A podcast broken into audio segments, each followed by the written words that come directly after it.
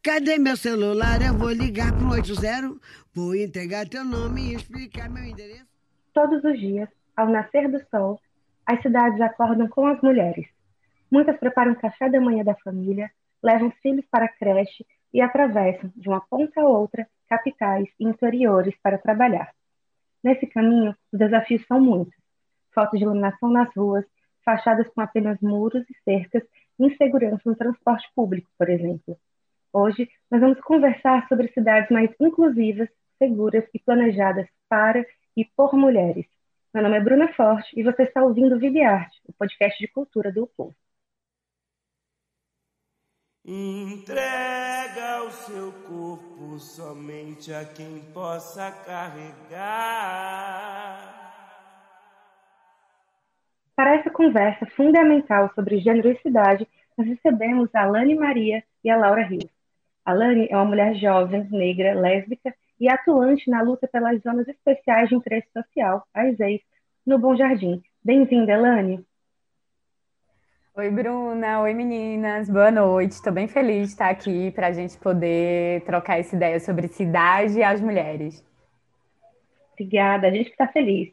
Bom, já a Laura Rios é uma das fundadoras do projeto Estar Urbano, um ateliê de arquitetura e urbanismo que valoriza tecnologias socioambientais para promover bem-estar na cidade. Oi, Laura, bem-vinda. Oi, boa noite todo mundo. Obrigada, obrigada pelo convite. Muito feliz também. A gente que agradece. Bom, e hoje na cadeira cativa do podcast nós recebemos também a repórter do Vida e Arte, Clara Menezes, para mediar esse debate. Bem-vinda, Clara. Bom, oi, gente, tudo bem? Eu espero que todo mundo que esteja escutando esse podcast esteja bem em casa. Ótimo. Bom, nós também estamos em casa, a gente está gravando esse episódio das nossas casas por causa da pandemia de Covid-19. Se você puder, fique em casa também. Cada rua dessa cidade cinza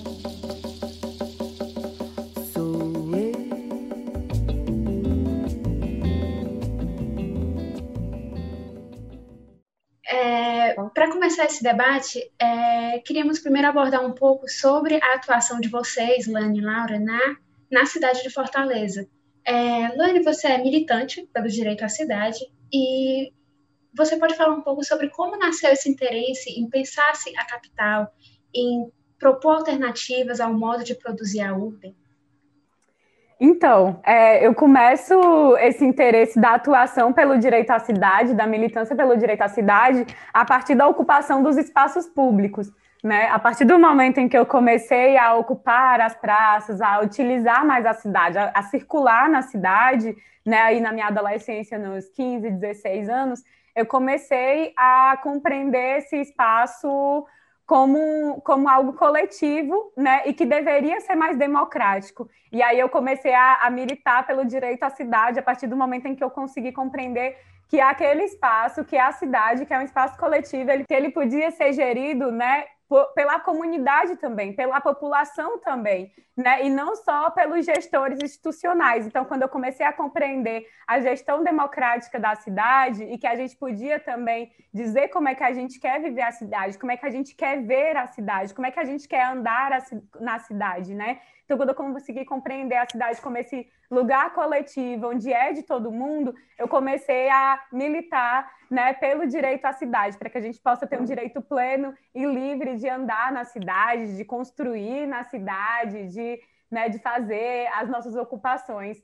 Né, da forma como a gente se sente livre para estar tá fazendo. Então, foi a partir daí que eu comecei a gostar, né, a amar e querer modificar a cidade a partir do meu olhar, a partir do meu corpo e dos meus, né? Então, foi a partir daí que surgiu esse gostinho pelo direito à cidade. Foi compreendendo que ela é nossa. Laura, como o estar urbano atua nessa promoção de uma relação mais confortável com a cidade? Como é o trabalho de vocês aqui em Fortaleza? É, o, o estar urbano, acho que é importante para a gente entender a, a, nossa atuação, né? É, eu posso até contar rapidamente como é que nasceu a Estar Urbano, né? É, eu, eu me formei, né? Eu e minha sócia, a gente montou nosso escritório, a gente era colega de faculdade, a gente já tinha alguns valores e algumas ideias em comum. É, a gente tinha um escritório que chamava Criatório, e um dia a gente, numa conversa nossa, depois de seis anos já trabalhando juntas, a gente, um dia, numa conversa muito pessoal, falou assim: olha, é muito legal o nosso trabalho, né? A gente faz arquitetura, né? Atua também no espaço público, né? Mas não, não é isso, não. Eu, eu não acho que é esse caminho que a gente tem que trabalhar, não. Eu quero estar tá na rua, eu quero pintar a rua de roxo, quero chamar as pessoas para debater na rua e ocupar o espaço da rua, é, além para além de fazer desenhos urbanos. E aí a gente concordou muito nisso, e aí nasceu o estar urbano, né? Que é se sentir parte do meio urbano. Não é, não é, é planejar ou promover o urbano, é ser urbano, né? E aí a gente entrou nessa, nessa nessa reflexão muito pessoal, que impacta, claro, na nossa profissão, que é o nosso instrumento de trabalho, de como deveria ser a nossa atuação como arquitetos e urbanistas no espaço público. Não muito diferente do que a Alane falou, né? eu também tive uma infância e uma adolescência em que eh, naturalmente, espontaneamente, eu ocupava espaços públicos, né? eu brincava na rua, eu, eu andava de ônibus a cidade inteira, ia para as praças, né? Não tinha, isso era natural e como deveria ser, e de repente parece que é, é, ficou uma reflexão da onde foi que a gente perdeu isso, quando foi que a gente perdeu isso, quem foi o doido que disse que a cidade não é nossa, né? É, e, e, essa retomada dessa, dessa reflexão impacta no meu trabalho, da forma como a gente atua, que é na metodologia que a gente desenvolveu para trabalhar em espaços públicos, que é a metodologia do sentir, projetar, realizar e conectar. Normalmente a arquitetura ela trata do projetar e a gente está descobriu, né, descobriu depois de muitas experiências e estudos sobre que para a gente projetar bem a gente tem que sentir o lugar. Depois que a gente projeta o espaço, a gente tem que realizar a forma dele acontecer de maneira participativa com as pessoas. E depois que a gente realiza, a gente tem que conectar as pessoas com esse lugar. Tem que procurar caminhos para ver essa conexão. Porque não é um bom desenho que vai garantir é, essa ocupação devida. A atuação humana do corpo, como a Lani falou, ele é muito mais simbólico e mais eficaz do que um banco tá? Então, é, é essa forma de, de trabalhar o espaço que fez aí um grande, um grande, uma grande mudança na minha vida, digo até na minha vida pessoal, porque na hora que a gente começa a estar dessa forma, você também puxa para vários caminhos pessoais da coerência, né, do, de como você quer viver e da cidade como você acredita que ela deve ser formada. É, eu, achei, eu achei engraçado que eu li aqui o brief de vocês e eu vi a palavra confortável, né? E eu fiquei pensando, como é que é uma relação mais confortável com a cidade? Para mim, é, o, o, o, confortável é, ele é utópico, né? Não existe o conforto. Existe, existe é, um, um grande caos ordenado e saudável na cidade que ele deve ser vivido, deve ser integrado e deve ser é, trabalhado democraticamente, né? É, o confortável é a Brasília quando foi construída, que não funcionou, né? A gente, a gente quer uma cidade digna, uma cidade em que todo mundo tem acesso, que ela seja digna, que ela seja justa, e às vezes isso não é confortável para uma boa parte das pessoas, tá?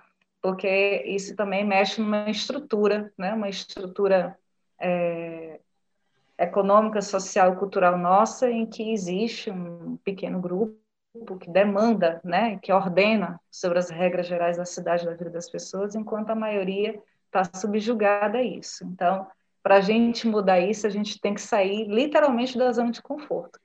Ela vai ter que ficar desconfortável para a gente poder chegar aonde a gente quer chegar. É isso.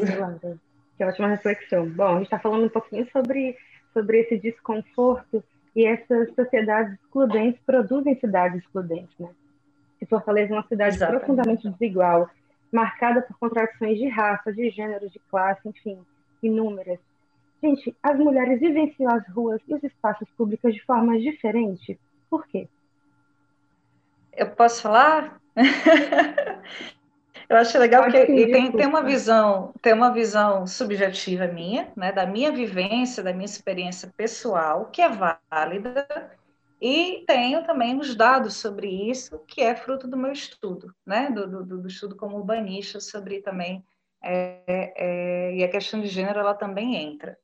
É, não existe uma diferença de vivência, certo? A gente absorve a cidade com os mesmos olhos, com o mesmo corpo, com os mesmos ouvidos, né? A gente ocupa fisicamente o mesmo espaço. Porém, a forma como o externo olha, né, para a posição da mulher e do homem, ele é ele é diferente, né? Como do pobre e do rico, como do negro e do branco. Então, essas diferenças, é, que são muito enraizadas, né, e que elas não vão é, ser desfeitas talvez daqui a uma década, né, se Deus quiser, mas não, não menos do que isso, ela tem, ela tem algumas, é, algumas consequências boas e ruins, certo? Eu posso dizer as boas e ruins porque é, quando a gente fala da questão de gênero, né, eu como postura de mulher, eu sei qual é a desvantagem, né? Eu, eu, eu sei que eu tenho que ter cuidados ao andar na rua, é, eu fazia parte, por exemplo, do movimento das ciclanas, que era o movimento das ciclistas mulheres na cidade, e uma prática muito comum do grupo, que até hoje a gente tem WhatsApp, era que quando fosse sair à noite de bicicleta, é, fazia combina, combinados né, para sair em parcerias com pequenos grupos, por uma questão de segurança. É, era uma maneira de nos resguardar. Isso não quer dizer que os homens também não estejam inseguros, né? Eu acho, eu acho que nessa posição da, da violência, é, a violência ela acontece para os dois gêneros, ela é uma ameaça para os dois gêneros, inclusive é, meninos, homens morrem mais assassinados no número geral do que mulheres, mas na violência doméstica as mulheres sofrem mais, né? Então a gente tem a gente tem uma diferenciação do tipo de violência e do tipo de, de tratamento diante da cidade, né? É, a questão da violência é a mais gritante de todas, para todas as situações, inclusive, pessoalmente, para mim, ela é também a mais relevante, né? A questão do assédio, da violência sexual, é, da vulnerabilidade, né? Em relação, tipo, se um cara vê na rua e vai assaltar uma mulher, ele vai escolher a mulher porque acredita que vai ser um pouco mais fácil, né? Então, a gente, a gente reconhece que existe essa vulnerabilidade. Porém, Vamos ver o lado bom das coisas, para a gente não, também não, não, não, se ver só como vítimas, mas na força que a mulher tem. As mulheres nas comunidades, elas são as maiores chefes e articuladoras que existem.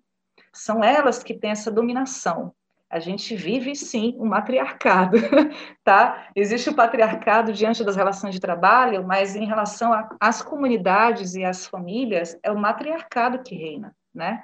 As chefes de famílias, né, que está bem crescente, até fui catar aqui alguns números para poder ser um pouco mais, é, é, é, mais, enfim, mais informado em relação a dados, né? Mas tipo, hoje, hoje é 35% que que é, as mulheres chefiam as famílias. Né? 35% das famílias são chefiadas por mulheres. Isso há 10 anos atrás era 20%. Então, ele está aumentando gradativamente. A maioria ainda é homens, chefe de família, certo?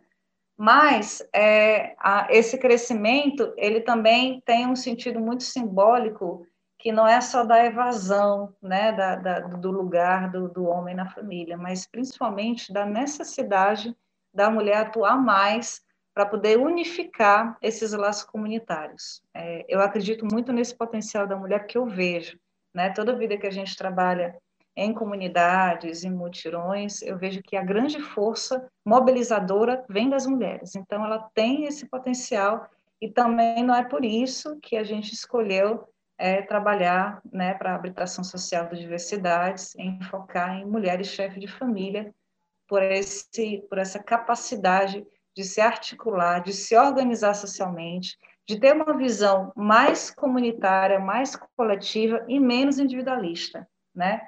Elas são as maiores protetoras da família, independente se tem o macho do lado ou não.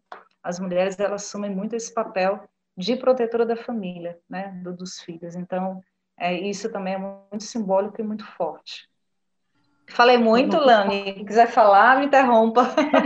Eu, quero comentar um pouquinho também, também, sobre. Né? Não, vamos conversando mesmo. É, é isso. É, então, eu acho que a gente vivencia a cidade de forma diferente, sim. E aí eu quero começar pela questão dos espaços públicos, né? E aí eu vou começar pelo busão na cidade. Né? Hoje, a maioria das pessoas que se utilizam do transporte público né, para ir trabalhar é, são mulheres. Né? E aí a gente, a gente tem hoje um aplicativo feito pela Prefeitura de Fortaleza, com a pressão de várias mulheres, vários movimentos feministas, né, para que fosse criado o, o, aplicativo Nina. Por quê? Né? Porque as mulheres, o, índice de, de, o índice de assédio dentro do transporte público né? Ele é muito, ele é muito grande. É, hoje, os ônibus também, a partir de 10 horas da noite, né, serve para todo mundo, mas, é, inclusive na lei em específico, isso vale mais para as mulheres, é que a partir de 10 horas da noite, o motorista ele pare o ônibus no lugar mais seguro, onde a gente, mulher, acha mais seguro. Então, acho que a gente começa a perceber como a gente vivencia esse espaço diferente, a gente vivencia, acaba vivenciando esse espaço com mais medo. Eu acho que hoje a gente tem que se preocupar e se policiar. Eu odeio a palavra policiar, né? Não gosto de se utilizar dela, inclusive, mas é, é, o que veio da cabeça agora. Mas a gente tem que se policiar, inclusive, com o, cami o caminho que a gente vai percorrer, né? Até chegar no nosso trabalho, até chegar na nossa escola, até chegar na faculdade. A gente tem que escolher a roupa que a gente vai estar tá saindo, se a gente vai pegar um ônibus, se a gente vai passar por uma avenida que não é muito movimentada. Né? Então a gente começa a vivenciar esse espaço que deveria ser um espaço mais saudável para a gente, que a gente deveria sentir livre, a gente começa a vivenciar esse espaço com um pouco mais de medo, né? Na verdade, com bem mais medo, né? O índice de mulheres estupradas, né, na rua, em espaços públicos ou assediadas em espaços públicos também são gigantescos, né? Então eu acho que a gente vivencia esse espaço com mais receio, a gente vivencia esse espaço com mais limitação né? Hoje a gente tem fizemos uma dinâmica bem legal é, há uns dias atrás com a galera da juventude, né? E aí a gente começou a falar os medos que a gente tinha para sair de casa e os medos que os meninos tinham. Né, e eles sempre alegavam a questão da violência policial, que é uma violência gritante, né, da violência da violência de que hoje a cada 23 jovem 23 minutos um jovem é assassinado, né, do roubo do celular, mas as meninas não, as meninas tinham medo de ser estupradas, as meninas tinham medo de sair com a roupa que quisesse, as meninas tinham medo de voltar para casa à noite ou de sair sozinha à noite, né? Então acho que a gente é, vivencia a cidade com uma tensão maior sobre, sobre as nossas corpas, né? Sobre o que a gente carrega, sobre o que a gente, né? Sobre como a gente traz. E aí quando eu falo das nossas corpas, eu queria é, colocar a questão das mulheres trans também, né? O quanto que as mulheres trans também vivenciam essas opressões né, na cidade, de muitas vezes de forma muito mais violenta, porque tem a transfobia, né, junto com a misoginia do ódio às mulheres, tem também a transfobia, né, que vem enraizada também, que as mulheres trans têm que lidar com isso também diariamente. E aí eu quero trazer a memória de Dandara, que foi assassinada na rua, né, dentro de uma periferia de Fortaleza, que é a periferia que hoje faz parte, que é o Bom Jardim, e também da Érica, né, que foi também uma mulher assassinada em um bairro, né, num bairro mais nobre, porque foi ali na Avenida José Bastos, mas que também era uma mulher trans preta periférica, né? Então, eu acredito que nós mulheres no geral, a gente acaba vivenciando a cidade com mais medo, com mais limitação, sabe? E aí eu também queria, é, aí para também não falar muito, mas já falando, é, que é muito, é muito interessante quando a gente começa a falar de como vivencia essa cidade, a questão habitacional e tudo mais, e que hoje 35% das mulheres são chefes de família, né? E aí a maioria tem também, nossa, eu vou, eu vou ato falho e não ter, não ter agora a fonte, mas eu posso mandar também depois para a gente conseguir também as pessoas olharem, porque é bem legal que é umas mulheres que as, a maioria dessas chefes de família, né, são mulheres negras, né? E o quanto que a gente vê hoje é, a precarização de habitação e a precarização de vida dessas mulheres né, dentro de tudo, dentro da, da sociedade que a gente vive hoje, né? Tipo, as mulheres são chefe de família, né? E são as mulheres também, é, 35% das mulheres são chefe de família, essa, a maioria dessas mulheres são mulheres negras, né? Hoje, dentro da, da luta por habitação, né, em si, é, a maioria também são de mulheres e são de mulheres negras. E a gente vê o quanto que é uma sobrecarga hoje uma mulher ser chefe de família. Né? A gente sabe que tem o pai que meteu o pé, aí a mãe também não tem uma estrutura de creche para deixar o seu filho estudando, né? Para ela conseguir trabalhar, então ela não consegue, tem que trabalhar, dar conta do filho, muitas das vezes tem que trabalhar dentro de casa cuidando do filho, né? Ou então deixar o filho sozinho, alheio, né? À mercê da violência que é, é deixar um garoto sozinho, principalmente na sua fase ali de adolescência, onde tudo é muito, é muito descoberto, onde tudo é muito atrativo, mas muitas das mulheres que são chefes de família têm que se submeter a isso, a deixar os seus filhos alheios, né, porque não tem quem cuide deles enquanto elas vão trabalhar, né? Então, o quanto que é também uma sobrecarga as mulheres, né, serem chefe de família hoje, né, conseguirem sustentar essa família, porque o governo em si não não tem uma política pública né, que, consiga abra que consiga abraçar de verdade né, essas mulheres que são chefes de família e que sua maioria são mulheres negras. Então, é, eu percebo diversas violências né, quando a gente fala sobre mulheres e, e habitação e mulheres e direito à cidade. E aí, como a Laura tinha falado um pouquinho sobre essa questão de, de chefe de família e tudo mais, eu não podia deixar de comentar também né, o quanto que também é muito violento hoje para as mulheres chefes de família, né? O quanto que também é, é, difícil entrar numa universidade, continuar os estudos, trabalhar, estudar sendo chefe de família, e que a gente sabe, inclusive, que hoje as famílias de dentro da periferia não é só com uma cria, né? Não é só com uma cria. As mulheres, elas têm dois, três, quatro filhos, né? E é isso, e o governo não consegue dar um suporte de vida para as mulheres e para suas crias, e que seja uma vida de qualidade e que elas possam vivenciar os espaços né, públicos e privados né, da cidade com dignidade. Queria aproveitar brevemente só para ressaltar uma fala sua, Lani. Lembrando que o Brasil, infelizmente, ostenta o título de ser o país que mais mata pessoas trans no mundo, lidera esse ranking. Então, todos esses corpos trans, não binários, enfim, fluidos, é, estão sempre em questão nessa cidade hegemônica, né? Todos esses corpos que eles não seguem o padrão hegemônico. Acho que é um debate interessante também é, para a gente sempre ter em mente. Sim.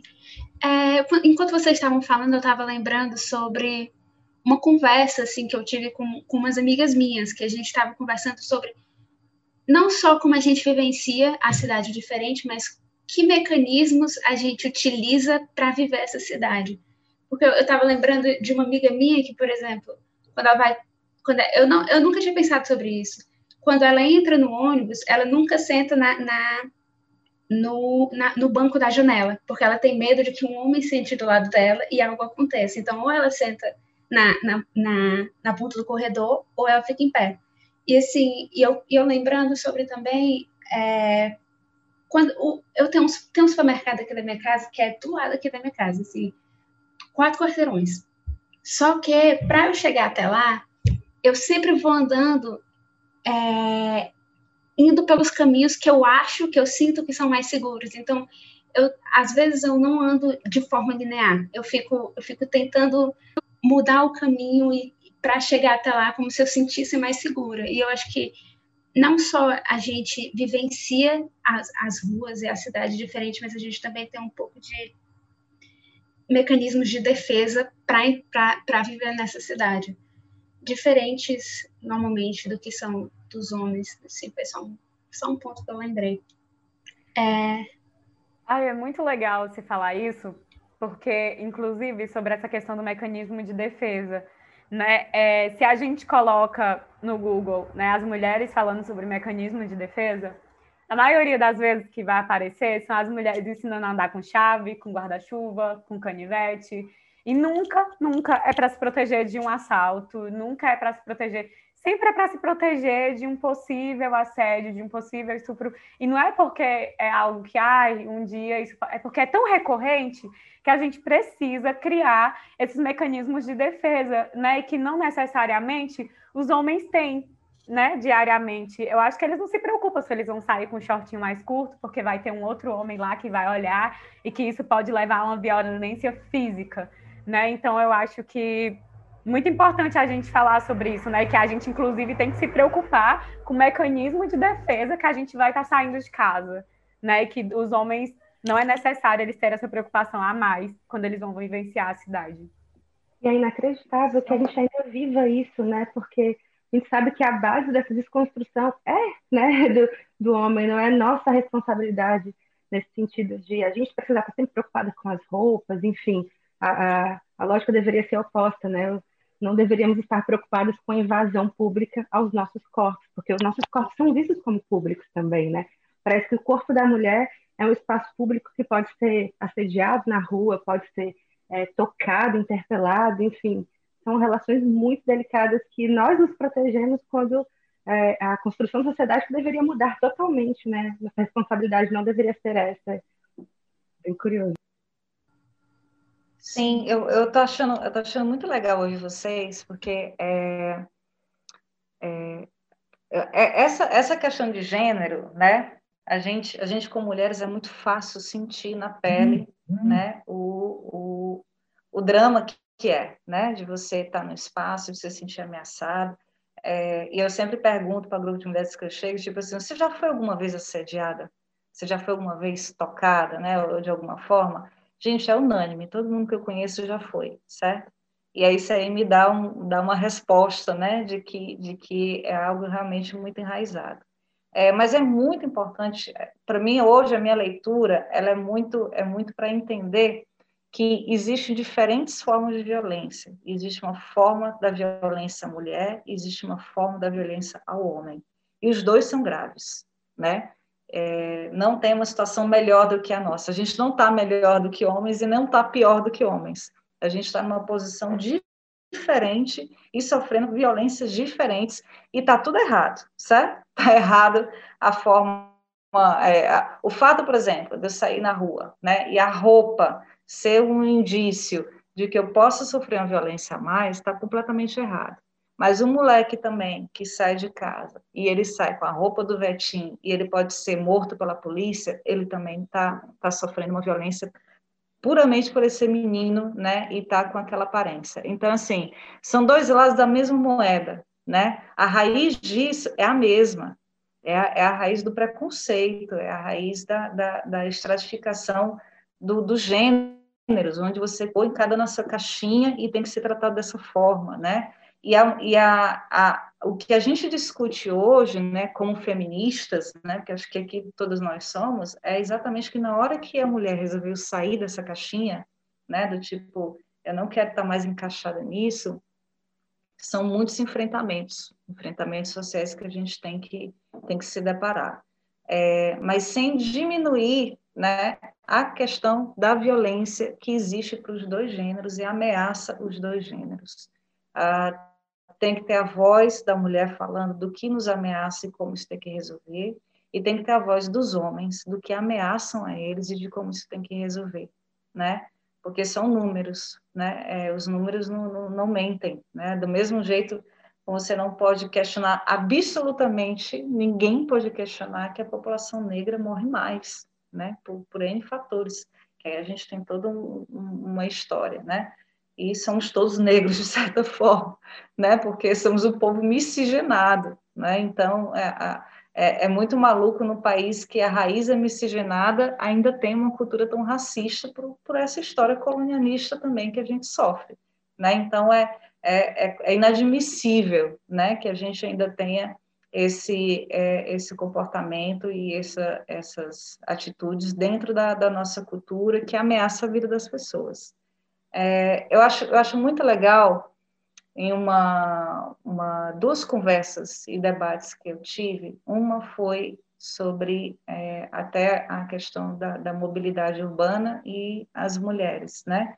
Que é o do Nina, que é maravilhoso, como a Nani falou, né? Que esse, esse aplicativo é fantástico, porque ele resolve bem. Para mim, resolve muito mais do que o Vagão Rosa, lá do Rio de Janeiro, né? Porque o Vagão Rosa eles pegaram no VLT lá do Rio de Janeiro, e separaram um vagão para mulheres, que só entravam mulheres mulheres para não ter assédios. Minha gente, 50% da população é feminina, né? São mulheres, e a maioria usa transporte público. Como é que se separa um vagão para mulheres e 10 para homens? Isso não é, é política. Ligado, né? É, isso não é política pública, desculpa, não é, isso não é solução. Solução é um aplicativo desse, porque esse aplicativo você está ali denunciando e você está né, se articulando para poder dar essa voz é, é, é, do assédio, porque também é isso. É, há, há, um tempo atrás, há, muita gente ouvia, eu cheguei a ouvir, né, porque eu já estou nos meus 40 anos, então eu cheguei a ouvir isso, né, que as mulheres não podem vacilar, que elas têm que se cuidar, que eu sou responsável pela minha idoneidade, né? No sentido, mulher não pode andar sozinha, mulher não pode andar com roupa curta, porque se algo acontecer, a culpa é sua. Então, assim, essa essa visão distorcida né, da mulher frágil que precisa ser protegida porque ela pode ser morta, também é uma visão completamente errada, né? Eu tenho, eu tenho direito, inclusive, de andar sem camisa, se eu quiser, e jogar futebol. Por que não, né? Então, é, é uma... E, e, isso não dá direito a ninguém olhar torto para mim, né? O, o, assediar, enfim. Essa, essa mudança de paradigmas que ela tem que ser constantemente debatida, e ela só pode ser debatida no enfrentamento corpo a corpo. É do tipo, é você estar, sim, no metrô e no ônibus, com homens e mulheres, e eu quero saber o lugar dele ele não tem que ficar separado, ele não tem que ter uma cadeira especial, né? É, é, ele tem que aprender a se comportar, com o meu respeito ele, ele tem que me respeitar, né? Então, é uma, é uma visão, assim, mais da, da cidadania, né? Da, da gente se entender como cidadãos. E aí, uma, é, e uma outra discussão que eu achei muito válida, que para mim foi muito engrandecedor, foi em de ver um, um rapaz é, que, que, também atuava no Ceará Pacífico, né?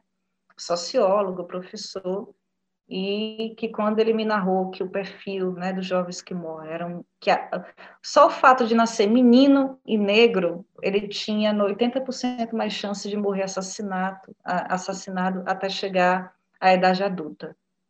Gente, isso é muito sério, isso é muito grave, né? É muito grave. Então, assim, é, é, você ser condenado à morte porque você nasceu preto e menino, não é menina, certo? É menino.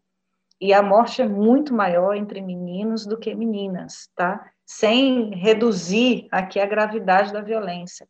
Mas em números é maior, né? Os meninos são mais, são, é, é, tem um, um, dado também muito importante que ele trouxe, que é a questão dos julgamentos, é, se o homem e uma mulher ela é são julgados pelo mesmo crime, a pena média dos homens são três vezes maiores. Né? E, e a gente sabe que também a população é, presa ela é, ela é majoritariamente masculina. Então, assim, é, existe violências duras dos dois lados. E a gente tem que questionar isso dos dois lados, né? Falar da nossa parte, mas também entender esse lugar de fala também do, do, do, homem, do que, do que cabe a ele. Que ele também tem os deveres e tem os direitos, assim como a gente também tem os nossos deveres e os direitos. Essa questão da chefe de família, que, é, que a Lani trouxe, que é muito real, né, que inclusive é isso, elas continuam sendo tutoras da família e provedoras da família, e que isso é surreal, de, de difícil, né, diante de toda circunstância, que isso deveria ter uma política pública de apoio, isso é uma coisa que tem que ser discutida assim há muito, muitos, muitos tempos e de uma maneira muito sensata para entender e também tirar aí preconceitos sobre a postura da mulher, né? É, a, a, o Bolsa Família, por exemplo, é, eu conheci a, a advogada que fez uma mudança significativo no Bolsa Família na época da Dilma, porque quando eles criaram o Bolsa Família, eles, eles precisavam é, atingir os indicadores, o resultado do Bolsa Família. Qual era o resultado? Ó, a gente está dando a Bolsa Família para você, mas eu quero ver o resultado na família. Os meninos estão na escola, né? Tá todo mundo alimentado, está em casa e tal. Vamos ver se realmente ajudou. E eles não conseguiam atingir esses indicadores. E aí essa advogada foi observar o porquê que esse dinheiro não estava é, é, rendendo o que deveria render, e aí ela, ela teve uma intuição, certo? Porque ela não tinha esses dados. Ela disse, vamos fazer o seguinte, não vamos dar o Bolsa Família para o chefe da família, não. Quem vai receber são as mulheres. As esposas é que vão receber. Só elas podem tirar o Bolsa Família. Quando ela fez isso, mudou significadamente o resultado do Bolsa Família impactando nas famílias, porque as, as mulheres investem na família. Elas estão preocupadas em trazer comida e trazer melhoria lá, enquanto os homens queimavam tudo na cachaça. E outro dado importante que trouxeram, que eu achei ótimo que ela falou, é que inclusive isso disparou o número de divórcios porque as mulheres também numa situação de vulnerabilidade, tendo que cuidar de casa e cuidar dos filhos, porque ela não tem com quem deixar os filhos, ela não pode pagar alguém para ficar com os filhos, ela não tem uma rede de apoio com escola e creche suficiente, elas são obrigadas a trabalhar em casa, né? Trabalhar, cuidar de casa, que é um trabalho danado. É, e quando elas passaram a receber o Bolsa Família, minimamente elas conseguiram se emancipar e largar os macho ré e cachaceiro e conseguia cuidar das suas vidas, né? Então, é, para você ver como, como isso tem uma mudança gigante, né, da forma como você atua. É, existe um projeto também, o, o Yunus, que é um, um, banco, um banco é, de empreendedorismo social na Índia, que inclusive o Yunus ganhou o Prêmio Nobel da Paz, em que ele criou uma rede de empréstimos né, para pessoas físicas é, de baixa renda lá na Índia, em que ele, ele tem 99% do, do, dos clientes, digamos assim, aquele empresta dinheiro são mulheres. E a taxa da inadimplência é 0,01%. E aí perguntaram como é que ele consegue. Ele cobra o, o juro mais baixo que existe, é quase zero, e ele tem inadimplência quase zero em pessoas que não têm nem como comprovar renda direito. E ele disse que o segredo é porque ele faz isso com mulheres né, que o 0,01% que não paga são os homens. Né? Então, assim, é, isso é uma. Isso são, são informações que traz para a gente também né, esse, esse lado é, do, do, do, cuidado feminino, né, que apesar das violências que sofre, apesar da pressão social que existe, mas desse potencial que ela tem também de grandes mudanças sociais, né? De, de liderar a, a grandes mudanças na sociedade. Eu acho que esse é o nosso principal papel e puxar a ala masculina junto, né? Parar de ver isso como inimigos e tentar puxar para o lado da luz, para o lado da força, né? Para poder entender essas dinâmicas. Laura, você, você fala um pouco sobre é, a diferença entre as vivências das mulheres e dos homens, mas você também citou um pouco sobre é, a questão, a diferença entre a mulher branca e a mulher negra. Então, eu queria que Sim. É, a Lani talvez pudesse falar um pouco sobre qual a importância de racializar é, esse debate em relação à vivência é, da cidade de Fortaleza. Nossa, muito, muito bom falar sobre isso. É, eu tenho uma coisa, eu queria começar falando é, que, que eu não podia deixar em branco é de que, nossa, o, no país hoje a gente não é todo mundo negro, né? Eu acho que é importante a gente ressaltar isso e de que talvez seja até prejudicial a gente colocar de ah, o país ele é um país onde na verdade somos todos negros. A gente não é não é o Brasil, eles não não é todo mundo negro e a gente vem passando hoje por um processo, por um levante, né? Uma onda de debates raciais extremamente necessários né, e que vem cada vez mais constatando que o Brasil ele não é um país que todo mundo é negro e que tem sim é, o endereço de quem mais morre, a cor de quem mais morre são pessoas negras e da periferia, né, um Brasil onde é um país onde 54% da população reivindica a negritude, fala que é negro, né, 54% comprovado, mas a gente sabe que é mais, né, do que isso, porque enfim, os censos estão aí para confundir a cabeça mesmo, mas que não é todo mundo negro e que existe lá suas violências por ser negro nesse país. É, é importante racializar o debate, sabe? Eu acho que todos os debates que a gente vai fazer, ele precisa ser racializado, para a gente conseguir identificar de onde é que vem. Né? As mulheres hoje, sem dúvida, no Brasil, elas são as que sofrem as maiores e diversas formas de violência. Né, mas em específico as mulheres negras, né, a violência obstétrica, a violência doméstica, a violência psicológica, a violência de não ter acesso aos espaços de poder, a violência de não ter acesso aos espaços de decisão, a violência de não conseguir concluir ou estar no seu curso superior, né, tudo isso é vivenciado pelas mulheres, em maioria, pelas mulheres negras. Então, é muito importante quando a gente vai debater sobre qualquer assunto que seja, a gente conseguir compreender quais são essas mulheres e quais as cores dessas mulheres e, se possível, qual que é o CEP dessas mulheres, porque a gente sempre vai perceber que a maioria dessas mulheres negras, elas vivem à margem da sociedade, que é nas periferias.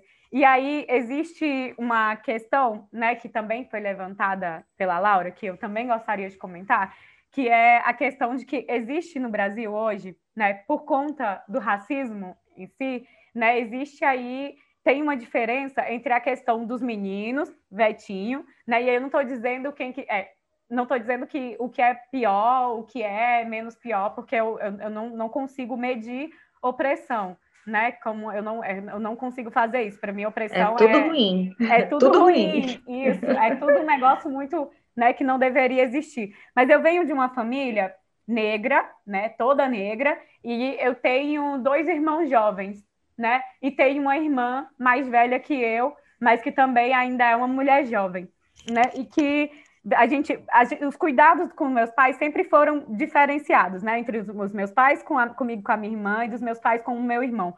Por quê? Porque existe o racismo e existe a misoginia. E aí eu acho que a gente é bom a gente conseguir diferenciar isso, sabe? O olhar que, os meninos atraem uhum. hoje da polícia é uma violência e que é o racismo. Por quê? Porque o menininho branco, né? Isso aí eu não falo, não é, não é aleatório, não é algo, não, não é da minha cabeça. Isso é dado e é vivência também. Né? Então, quando um menino branco ele coloca lá sua touquinha na cabeça, ou ele coloca lá o seu bonezinho, ele coloca lá a sua, a sua quenozinha, né? Coloca o seu pince, coloca, ele faz uma tatuagenzinha, ele é um menino estiloso.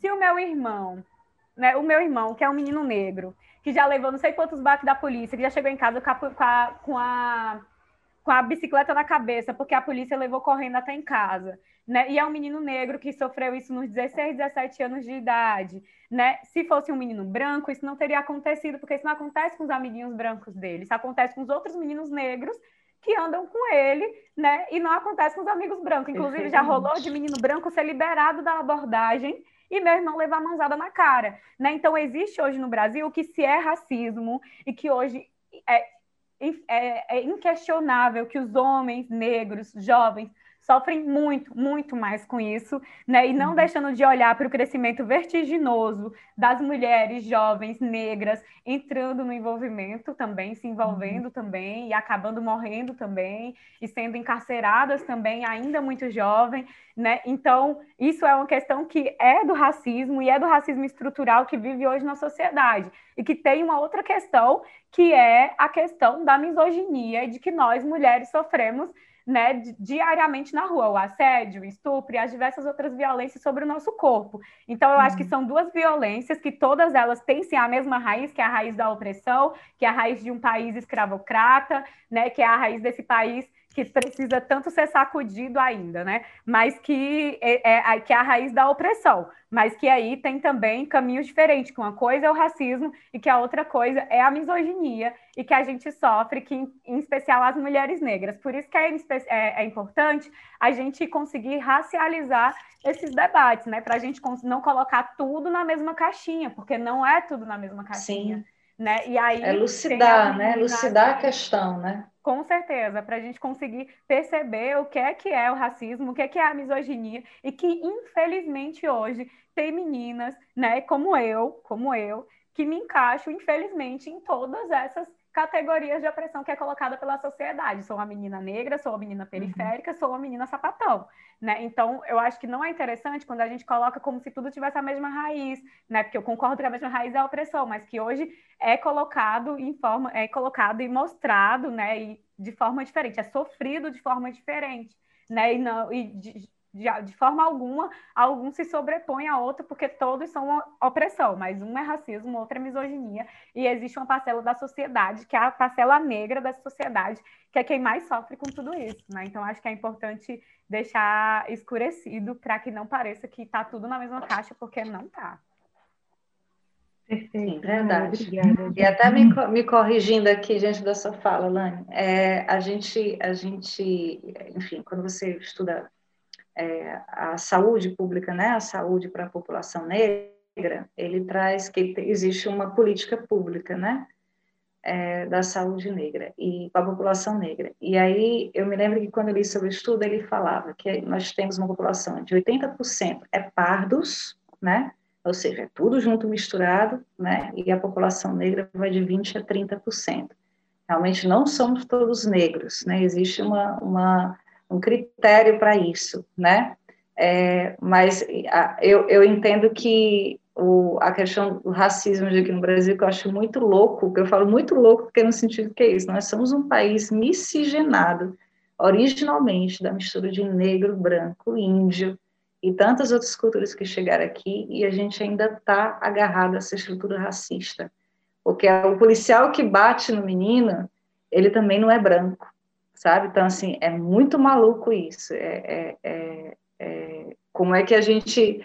É, é, quase que esquizofrênico, né? De como é que a gente não se reconhece nessa, nessa miscigenação como maioria, em que é, os negros ainda sofrem mais ainda, né? De não reconhecer essa parte negra que está no nosso sangue, né? Então, é, enfim, você tem uma família negra, né? Você se afirma como negra. Eu tenho descendência negra, né? Mas a maneira como eu me vejo não é como negra, me vejo como parda, né? Pela, pelas características físicas e tal, não pela descendência. E como isso muda incrivelmente a posição das pessoas em relação a, a você, a mim, ou a Clara, ou a Bruna, né? Que é uma questão de aparência, né? É, e como isso também influencia bastante é, é, nesses processos, porque está tudo misturado, né? Tem que separar a miscigenia do racismo, mas quando a gente está falando do, do é, como você me falou, você se enquadra em vários, né? Você se enquadra em várias situações, né? E uma coisa não consegue separar da outra no sentido é você, você é isso, né? Então tudo tudo lhe diz respeito a esse sentido né? Tudo lhe envolve de certa forma, porque você pode sofrer violência por N fatores, seja pela, pelo racismo, seja pela misoginia, seja inclusive pela sua, pela sua sexualidade, né? De, de homofobia. Então, é, é, é, muito complexo, né? É muito complexo e muito sério. E essa abordagem, eu acho que ela tem que ser sempre sistêmica, acho que ela tem que ser vista como um conjunto, sabe? Ela não é para separar uma coisa da outra. Porque quando a gente fala de direitos das pessoas, a gente está falando direito de todas elas, né?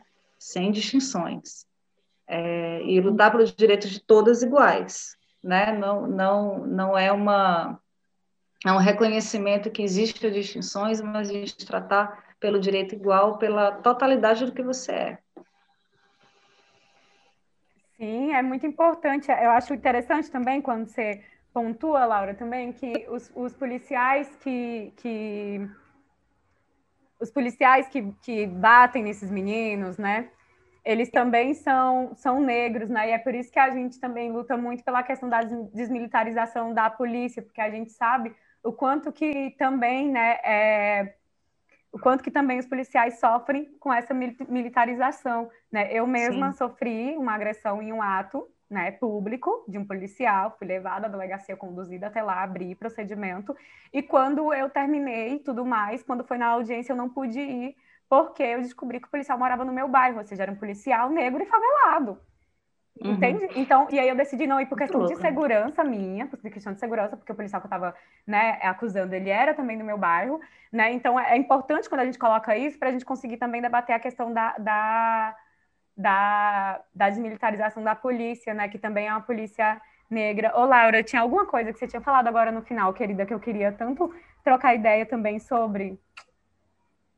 E que eu esqueci. Gente, vou voltar um pouco para o tema de cidade, Vai. pode ser? Vamos encerrar claro, o podcast. Eu vou fazer a, a última pergunta e aí eu vou pedir para vocês, por gentileza, serem breves, porque a gente está com o tempo bem estourado. Tá bom. então, oi. Pode ser só uma coisa, para porque eu tinha esquecido, é, é, que eu lembrei o que, é que a Laura tinha falado.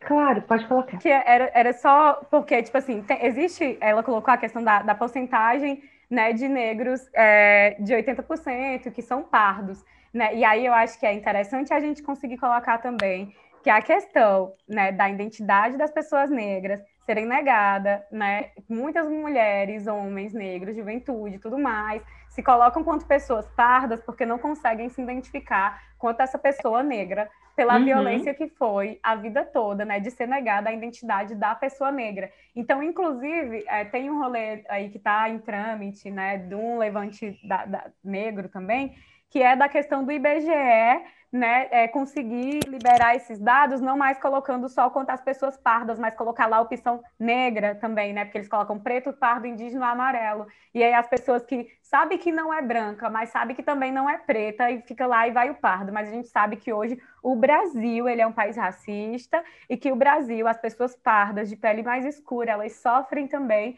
né? Que entra aí no outro debate de colorismo, mas que elas entram, elas também são pessoas que sofrem o racismo Sim. diariamente, né? Sim. E que muitas das vezes a violência colocada diariamente da, não, da negação né, da sua identidade é, faz com que, é, que é também uma violência, né, negar a nossa identidade, coloca aí as pessoas né, nessa coisa de pessoas pardas, né, e aí fica nessa confusão de é pardo, é branco, é negro, não é, o que, que é, né, então acho que também é importante ressaltar isso.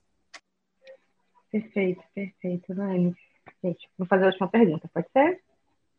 Bom, claro, vamos lá. Por fim, quais são as políticas públicas e ações sociais que podem construir uma cidade mais inclusiva para mulheres? Pode falar um pouquinho, Laura? Guilherme também. É, Bruna, desculpa, são as políticas que já existem ou que podem acontecer? Porque as que existem são muito poucas, né? Não, é, enfim, desculpa. É, enfim, são políticas públicas que, que ações a gente pode tomar agora é, que, quais são as alternativas possíveis para a gente pensar uma cidade mais inclusiva? Pronto. Ah, para ser uma cidade mais inclusiva, né, é, a gente, eu, eu, eu, vejo que isso vai num campo muito mais além do que só necessariamente a ocupação né, da cidade, que a cidade ela está cheia de gente, ela só não está é, é, devidamente dividida, né, ela não está ela não tá sendo é, justa para todos, né? Existe uma segregação muito grande. Aqui em Fortaleza, por exemplo, é muito gritante essa segregação, né? Se for olhar um, um mapa aí de Fortaleza, é, da renda das pessoas, né, e dos bairros, as diferenças são gritantes, né? Bom, Bom Jardim está aí, Bom Jardim está na está num dos últimos, né, da, da, da renda per capita mais baixa, do maior índice de violência. Então as coisas são muito gritantes. Quando a gente fala da inclusão, a inclusão ela depende de uma política pública, sim, que a política pública ela, ela, ela tenta minimamente equalizar né, essas relações no espaço que elas já não são justas e as oportunidades não são iguais, né, então ela tem que, ela vem nesse sentido de, de equalizar e tentar minimizar essas diferenças, mas eu acredito muito que a, a, a, mexer as estruturas disso é mais importante ainda, né? Porque a longo prazo é o que vai resolver. E mexer nessas estruturas, no meu ponto de vista aqui, como arquiteta e urbanista, né, que é o ponto que eu posso falar, é da gente ter mais investimento público nas periferias, né, investimento público em todos os sentidos. É, é você pegar toda a nossa arrecadação e você fazer a divisão do qual o Estado tem o dever de fazer o Estado ele tem o poder, inclusive, de, é, é, de tratar essa desigualdade, né? Se o Estado não servisse tanto uma minoria, uma ponta branca, como foi muito bem colocado é, é pelo, pelo, esqueci agora o nome dele, mas que trata inclusive o racismo estrutural, é, se, ele, se ele não servisse tanto essa ponta branca, ele teria, ele tem total condições de fazer essa divisão do, dos recursos de uma maneira muito mais equalizada e a gente ter infraestruturas nos bairros periféricos com qualidade tão boa quanto da aldeota, certo? Partindo do princípio que quem tem menos recebe mais, né? É bem comunista, né? Vocês vocês é comunista, é, nesse sentido tem que ser comunista, né? Porque acho que, que é, quando a gente olha as estruturas dos bairros, que eu vejo em Fortaleza, que eu ando no Bom Jardim, né? E eu vejo as constantes melhorias que são feitas nos pontos mais elitizados, eu acho desleal, injusto, né? É, então, e eu reconheço que isso não é falta de dinheiro, não falta dinheiro, não falta recurso, falta a divisão justa desse recurso, né? Então, é, é você estruturar o máximo possível, né? A, a, os bairros, os espaços que contemplam essa população. Então, para mim, a cidade que é inclusiva, ela, ela parte tanto do princípio de uma atuação do Estado mais eficaz, mais justos e, mais, e que tenha políticas mais equalizadoras do que necessariamente da, da população, certo? É, porque eu acho que é, até, até o termo periferia é um termo totalmente equivocado. A periferia é tudo aquilo que está fora, né? E se você olhar o mapa de Fortaleza, a gente tem 80% periferia. Então, quem é que é periferia? Como é que você vai chamar 80% da cidade de periferia? Você está dizendo que a cidade é 20% e todo o resto está fora, né? É uma, é uma expressão totalmente errônea. A maioria das cidades é formada por periferias. A periferia ela não é periferia. A periferia ela é parte, boa parte e a maioria da cidade. Então, ela que deveria estar à frente, inclusive, dessas decisões é, é, é, públicas, né? decisões políticas, atuantes, né? como a Delice tenta, enfim, como, né? porque é, é, é, a maioria. Então, ela tem que tem que estar tá na prioridade desses recursos, porque também é onde a maioria das pessoas vivem, e isso tem que estar tá sendo constantemente equalizado até, quem sabe, um dia a gente conseguir diminuir a desigualdade social, né? É mexendo realmente nessas estruturas. É muito fácil, é muito fácil pensar hoje, para mim, no, no, no urbanismo é, inclusivo, né? quando, quando, diante do projeto do diversidade, a gente olha para o território de Fortaleza e a gente pergunta qual o pior cenário que tem aqui. Vão para cá. É daqui que a gente começa. É aqui que é o epicentro, né? A gente tem que começar, que é a acupuntura urbana, que é o que a gente trabalha, a gente tem que começar naquele pontinho que é o ponto crucial onde vai irradiar para o resto da cidade, né? É mostrando o exemplo da, da base, né, de como é que você começa a articular da base e vai mudando um pouquinho o sistema, né, a forma de, de fazer a cidade. É, acho que é basicamente isso. Ótimo, Lani.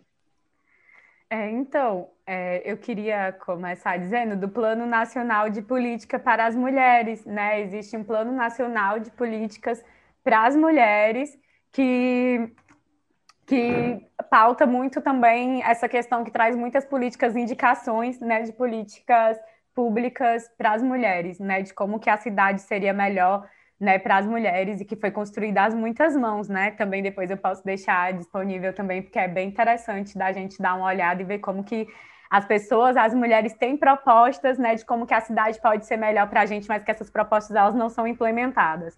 É, tipo, a implementação, por exemplo, é muito importante a questão de garantir o, atendimento integral e humanizado e de qualidade para as mulheres em situação de violência, né? É muito, é muito importante conseguir garantir esse direito, né? E que, e que seja próximo, né? Que seja próximo das mulheres, né? Onde é que hoje a gente consegue mapear onde é o maior índice de violência contra as mulheres. Então deveriam ter postos de atendimentos, né? Mais próximo, né? Também garantir, também estimular a, a implementação também da assistência e planejamento familiar para os homens, para as mulheres, né? Adultos, adolescentes, né? Na perspectiva mesmo de, de atenção a saúde mesmo, né? E, e, o quanto que isso melhoraria a vida das mulheres, essa questão do planejamento familiar, né? É, de acordo com as especificidades das mulheres negras e periféricas também, né? Pensar e estimular essa questão do planejamento familiar. A questão também da garantia do, do sistema educacional, né, não discriminatório também, que reduza a questão dos estereotipos de gênero, de raça e de etnia, né, isso também precisa ser algo que precisa ser implementado também, que isso melhora muito a vida das mulheres, a gente poder falar sobre a questão de gênero dentro das escolas, né, isso dá, a questão da educação de gênero nas escolas é muito importante para que possa diminuir as violências, né, que a gente já vive, para conscientizar as meninas que estão lá sobre as violências que, que que cerca, né, que elas podem ser uma vítima disso em algum momento e preparar essas meninas para essas violências, né, e, e, e, como reagir a elas, isso também é muito importante. Aí vem as questões, né, que são mais geral, a questão de iluminação pública, né, a questão da garantia do direito de ir e vir das mulheres, né, que é algo que não é respeitado e que é falhamente implementado, né? Então, a questão de escuta, de delegacias de escuta e proteção às mulheres, né? que sejam mais, que não sejam delegacia da mulher, onde a gente chega lá, tem um inspetor e um escrivão homem para atender,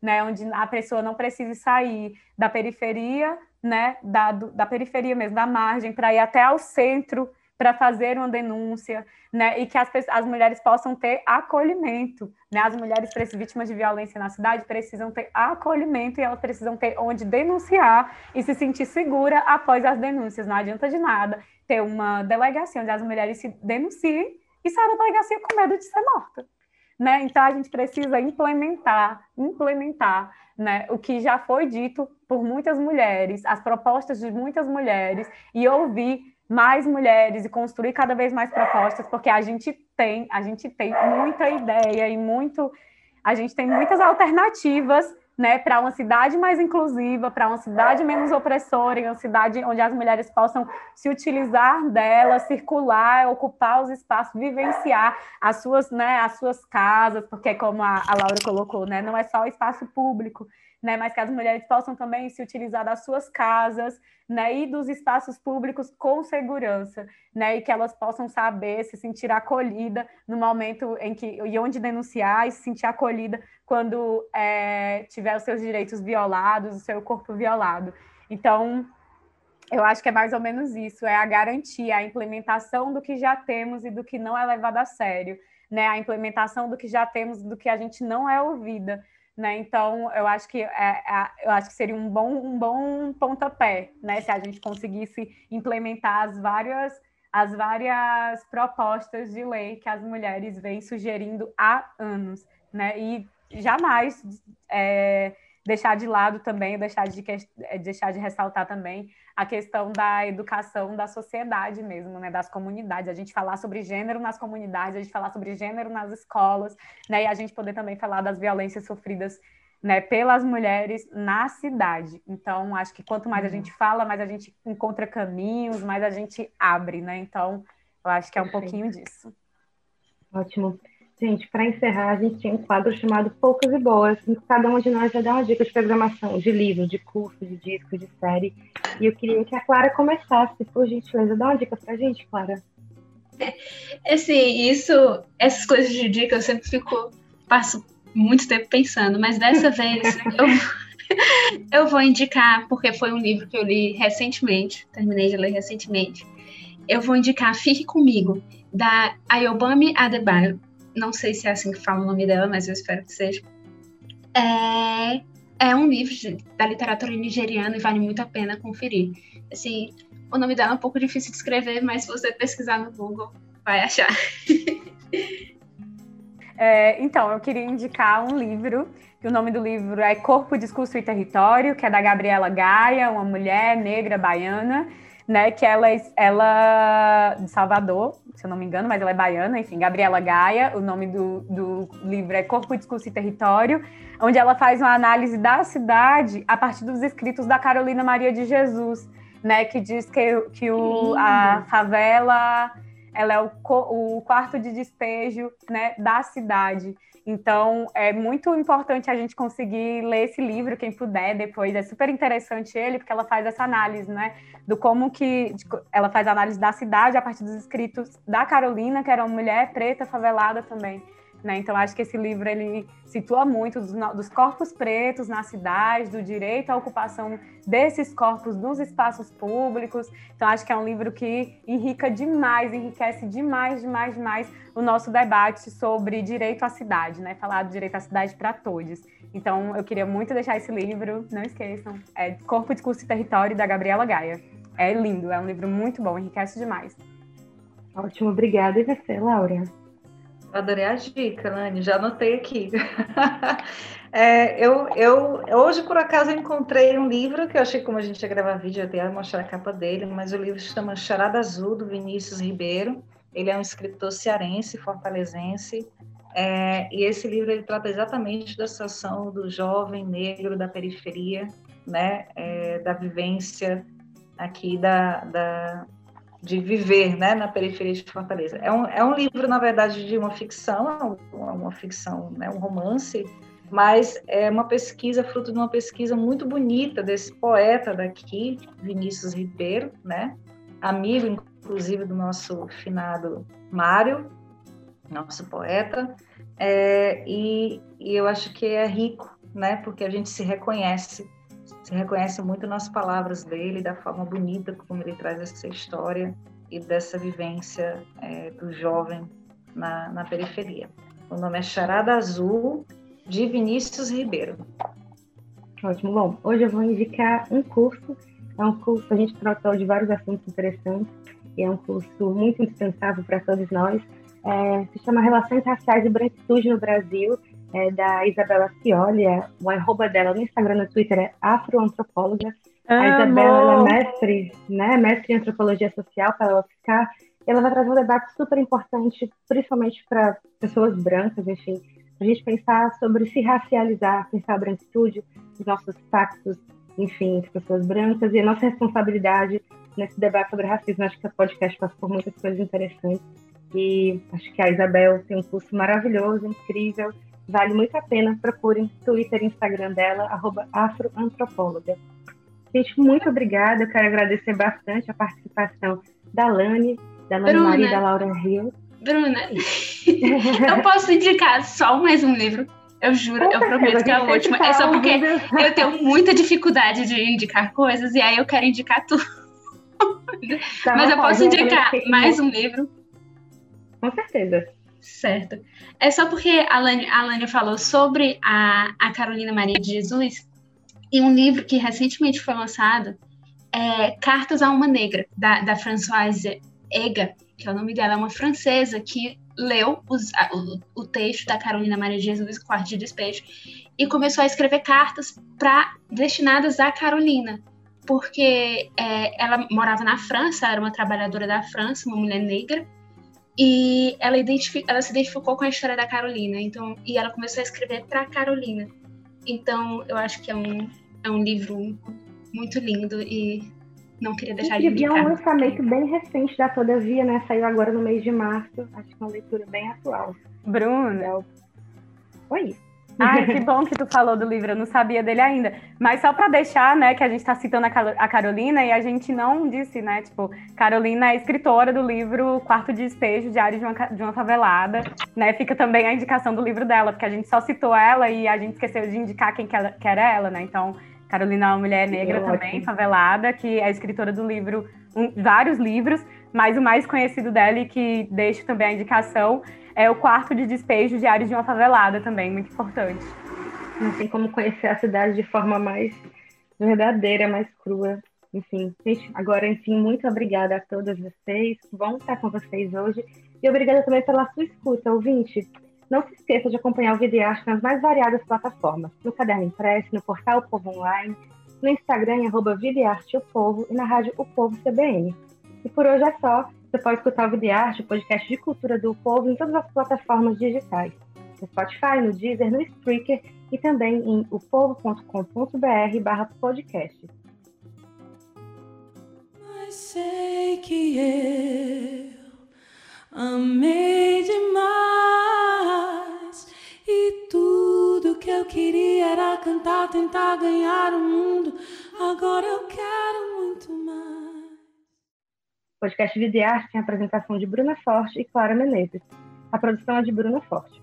Este episódio teve músicas das artistas Elza Soares, Linda Quebrada, Lued Luna e Luísa Nobel. Áudio e edição, Mariana Vieira. Estratégia de podcasts, Diego Viana. Até semana que vem.